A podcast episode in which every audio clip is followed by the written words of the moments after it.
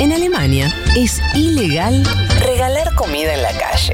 In Wirklichkeit heiße ich Schmuel Rosenzweig. Delicias del primer mundo.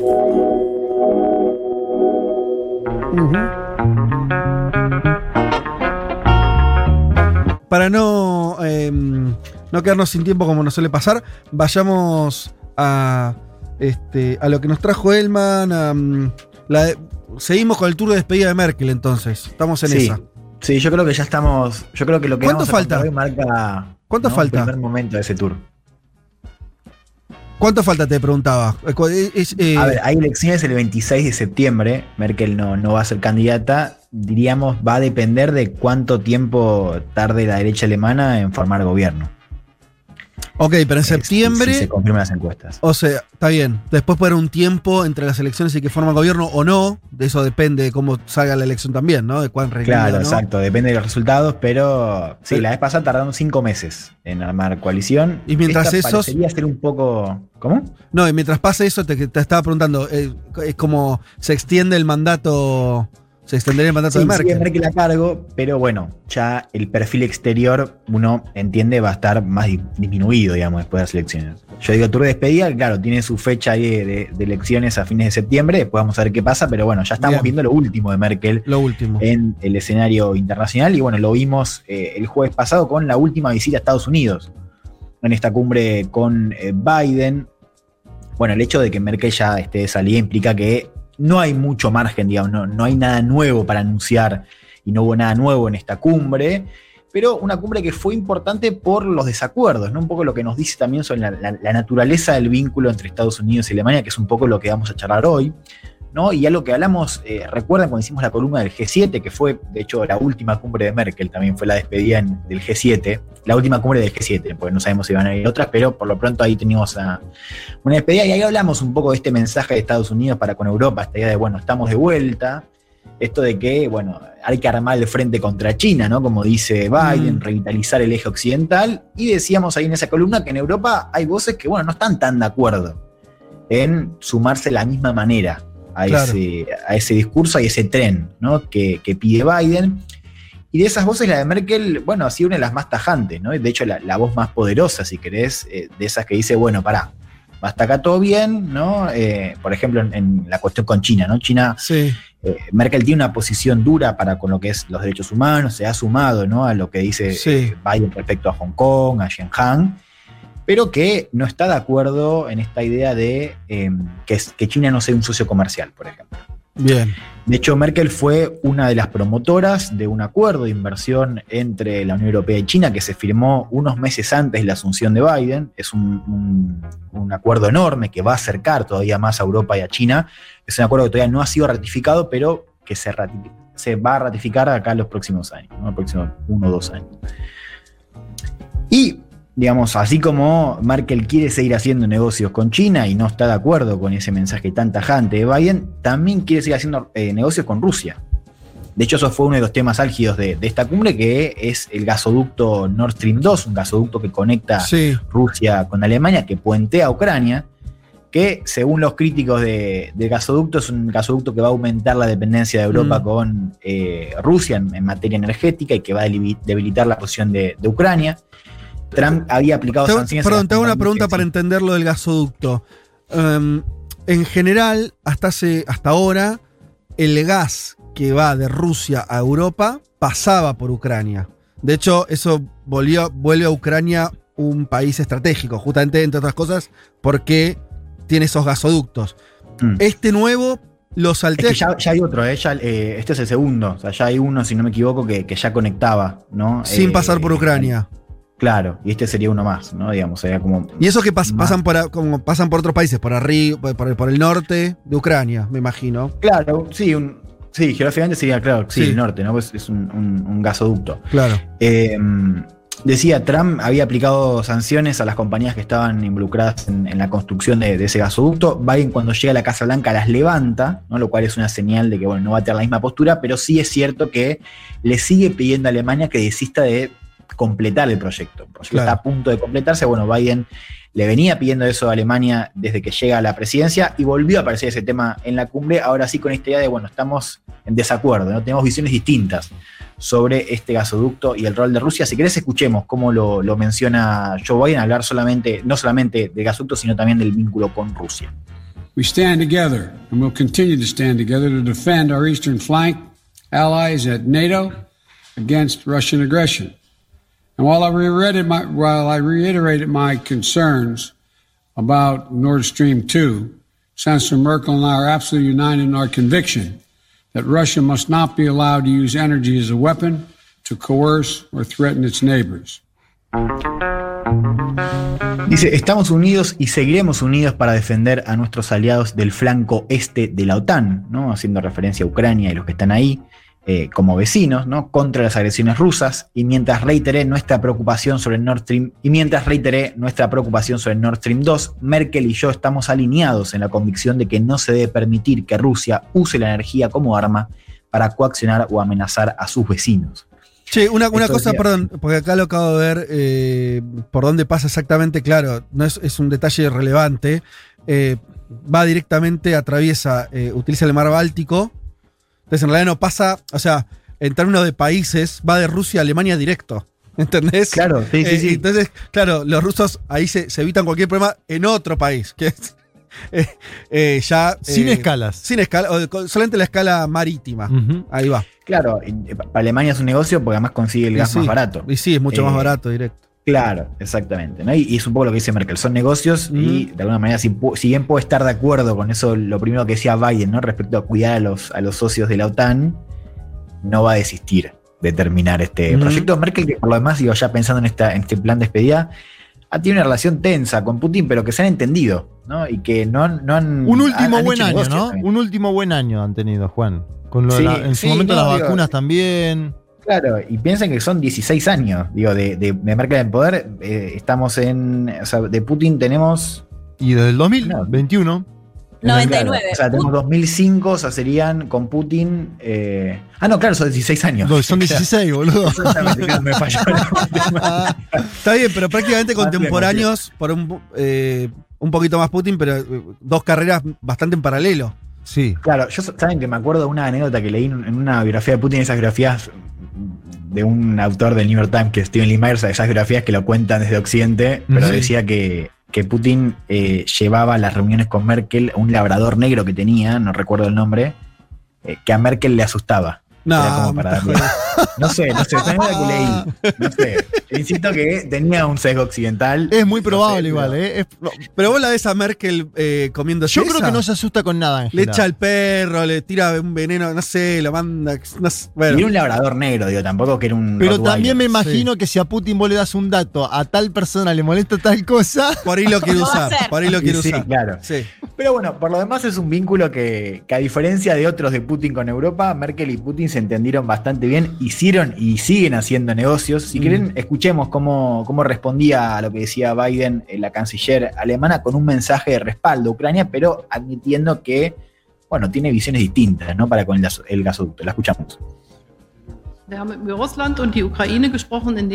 Hablamos de Rusia y Ucrania y en este contexto también de Nord Stream 2. Hemos llegado a diferentes evaluaciones sobre lo que implica este proyecto, pero permítanme decirlo muy claramente. Nuestra idea es y sigue siendo que Ucrania sigue siendo un país de tránsito para el gas natural. Ucrania, al igual que cualquier país del mundo, tiene derecho a la soberanía territorial, razón por la cual nos hemos comprometido y seguimos participando en el proceso de Minsk. Actuaremos activamente si Rusia no respeta este derecho de Ucrania que tiene como país de tránsito.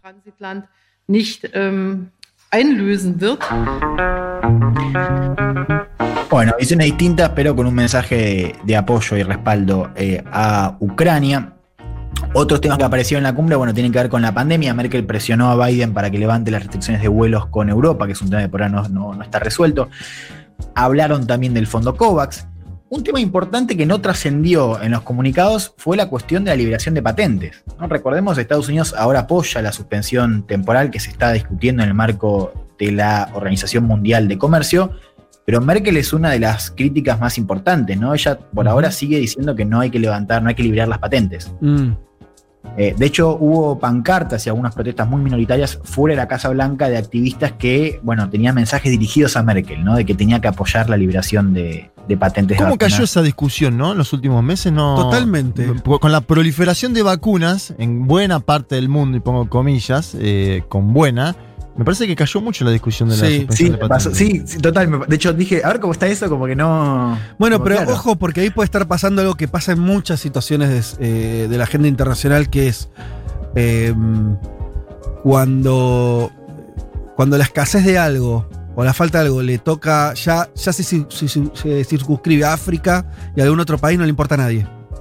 ¿Viste? Es así. Es o sea, a nadie le importa es así, es- lo que le pase a África. Nunca, nadie, no te importa. Eh, empieza a pasar eso. Ojo que Sí. eh, acá hay un problemita extra, que la pandemia ya está com- comprobado que no es, no es lo mismo como el hambre. El hambre no viaja, ¿no? Eh, la pandemia sí.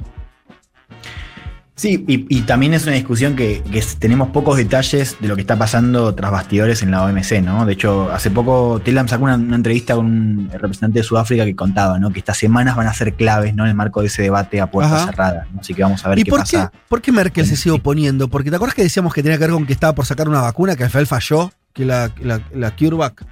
Eh, ¿Cuál es Era esa? de Bayer. Claro, y falló la vacuna. quiero- no sé por qué. bueno, cuál- cuál es BioNTech, el- ¿no? También. BioNTech es eh, alemana, sí. Claro, Pfizer BioNTech, sí. O sea, un poco Ah. tenía que ver con esto de, de esta. mm, Sí, uno entiende estos intereses farmacéuticos que Alemania protege. Sí.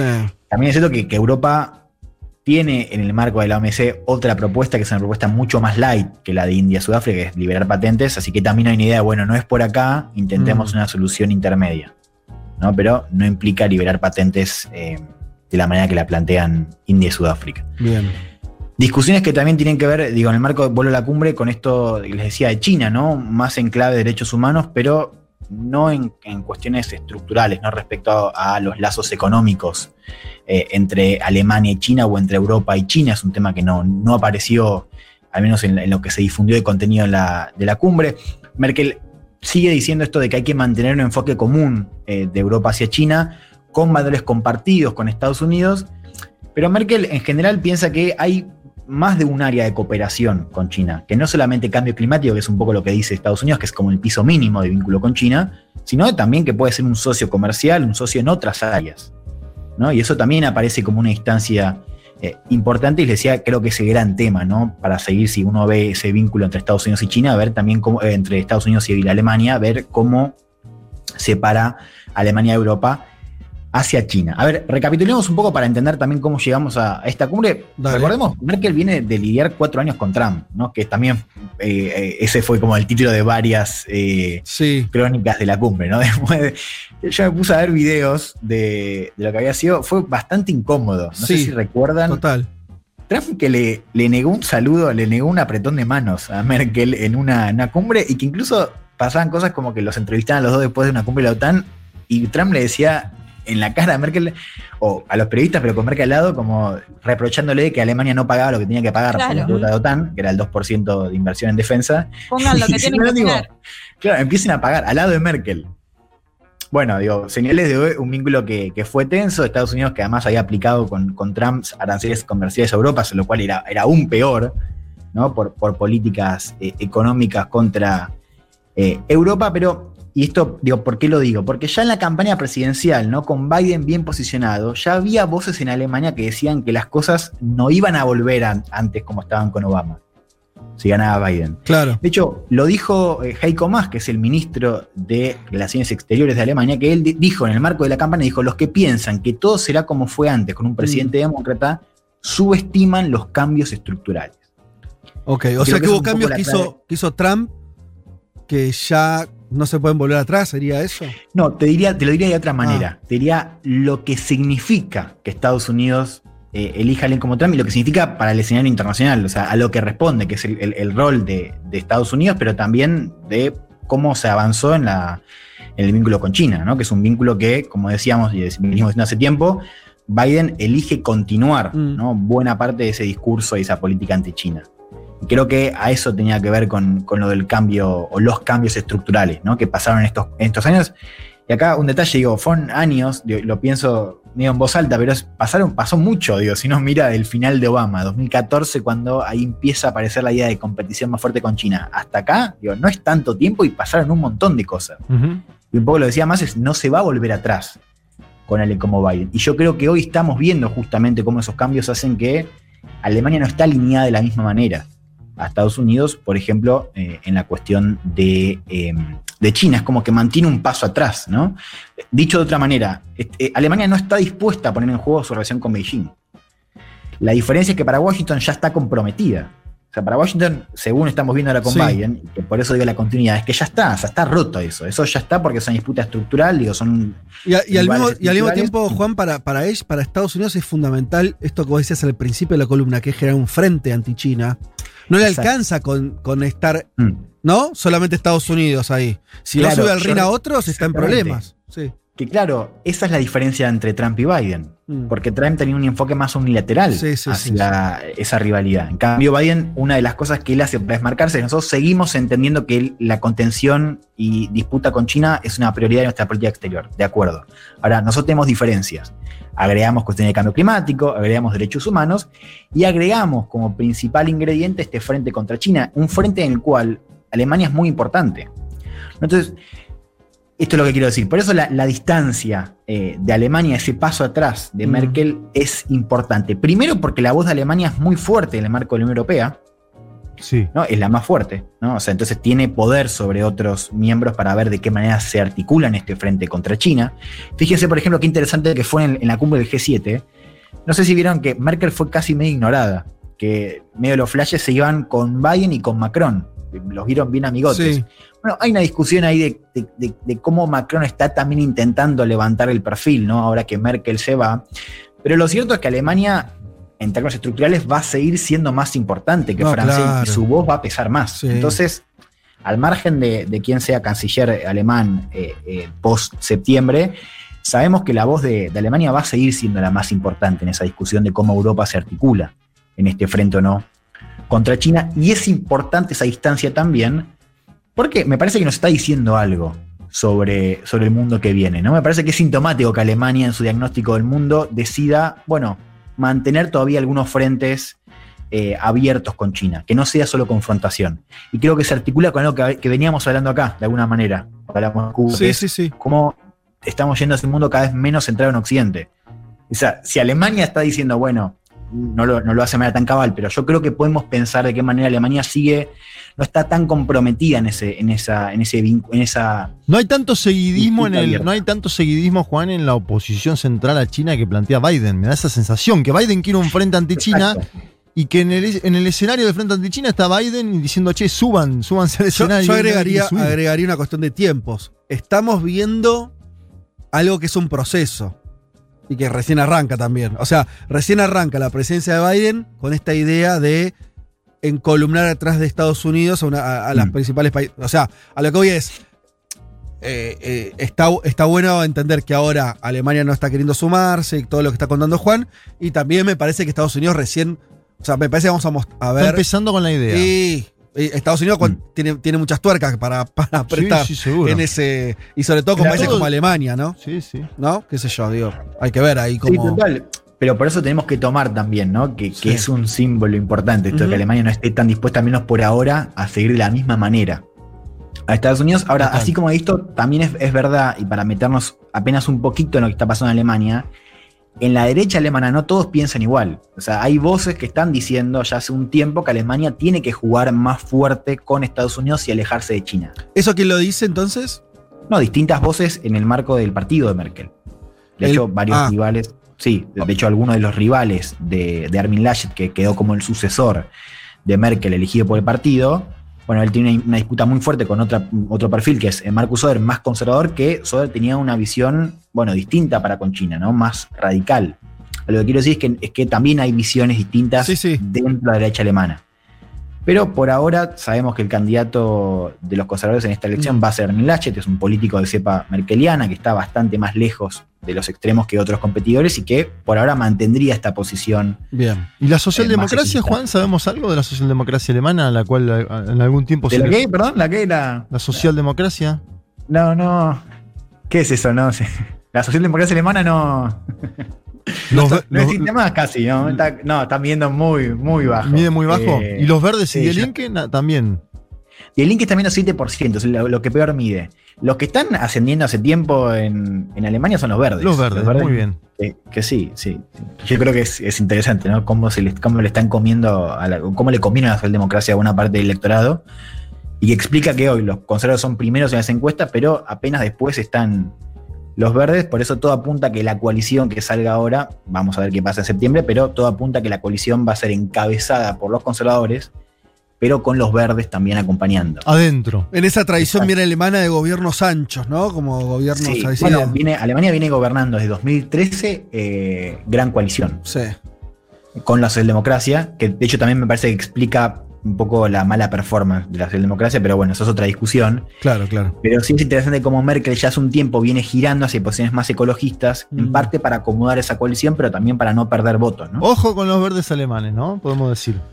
Ojo, e- exactamente. Yo creo que ese es, ese es un, gran, un gran punto a mirar para estas elecciones, que son parlamentarias, también hay que, hay que eh, decirlo, del eh, 26 eh, de septiembre. Bueno, voy a cerrar con esto porque ya Sí. estamos pasados. Cierre nomás. Eh, decía, una cumbre más importante por lo simbólico que por su contenido, ¿no? la última de Merkel en Estados Unidos, una canciller que pasó por cuatro presidentes, ¿no? entre ellos Donald eh, Trump, una llegada del presidente demócrata Biden que alivia el frente comercial, que mejora la alianza de la OTAN, que es más predecible que Trump, pero con el cual todavía siguen conviviendo algunos desacuerdos importantes sobre la visión del mundo principalmente sobre China. Y creo que esa distancia de Alemania respecto al tono y los planes más radicales de Estados Unidos, sobre todo para con China, nos dicen algo, ¿no? Del mundo que viene y lo que tenemos que mirar de cara a esta sucesión inminente que va a llegar en Alemania este año.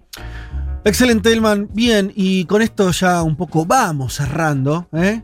Ya pasados hoy, de otro programa donde nos pasamos unos minutos. Pero la bueno. vamos a extrañar, Ángela. Me quedé pensando en eso. Sí, la vas a extrañar. En un punto todo. Mirá, si lo extrañamos Sí. a Donald J.